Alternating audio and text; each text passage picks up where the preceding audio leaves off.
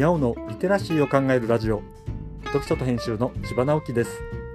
このチャンネルでは読書と IT 時代の読み書きそろばんを中心に様々な話をしています。今回お話しするのはとうとうまとめ買いができてしまって静寂が訪れた我が家というものです。月曜日は自宅の本棚にある本の話をしています。たまにはここで1週間どんな話をしているのかまとめておきましょうか。月曜日は本の日。火曜日はアニメの日。水曜日は技術の日。木曜日はアドについていきますの日。金曜日は食べ物の日。土曜日は雑談の日。日曜日は地図と時刻表の日です。なんだか全然違うことについて話しているみたいですよね。自分で話していてもなんだかバラバラだなと思うこともあるのですが実はこれらのベースにあるのがリテラシーというキーワードです。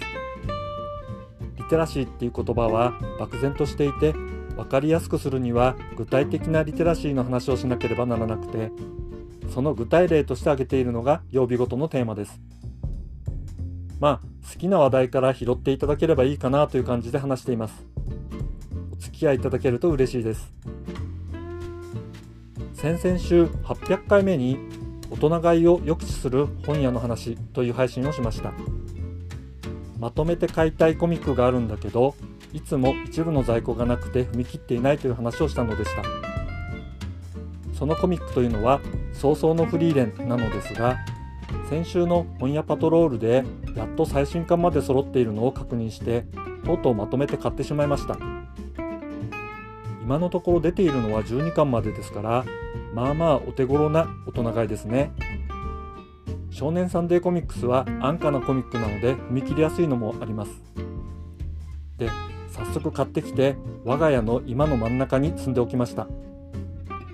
するとそれを見つけた家族はそれぞれ自分のやることを済ませていそいそと1冊ずつ手に取って黙々と読んでいきます。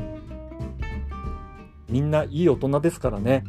時間を作って集中するわけです。その間はとても静かな時間が流れます。早々のフリーレンは結構考えることが多い作品です。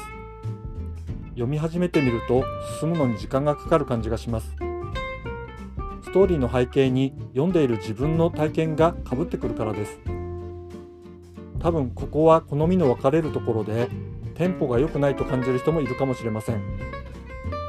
僕は背景をいろいろ考えながら物語の中を進んでいくのが好きなので少し時間をかけながら読み進めています。アニメの先を読んでしまうのは楽しみが減ってしまう感じもしますが同じような読み方をしている薬屋の独り言は問題なくというか深読みをしながらさらにアニメを楽しめているので大丈夫そうです。細かいところを忘れるのは得意ですからね。そんなわけで漫画を読みアニメを最低2回見るという僕ですが実は家族は漫画の前に原作の小説を読んでいる作品もあったりしてまだまだ僕は初心者の域を出ていないなと思いながら黙々とコミックを読み進めているのでした。今回はとうとうまとめ買いができてしまって静寂が訪れた我が家という話をしました。今日はここまで。読書と編集では IT を特別なものではなく常識的なリテラシーとして広める活動をしています。ストア化で IT リテラシーの基礎を学べるオンライン講座をやっています。詳しい内容については概要欄のリンクから見に行くことができます。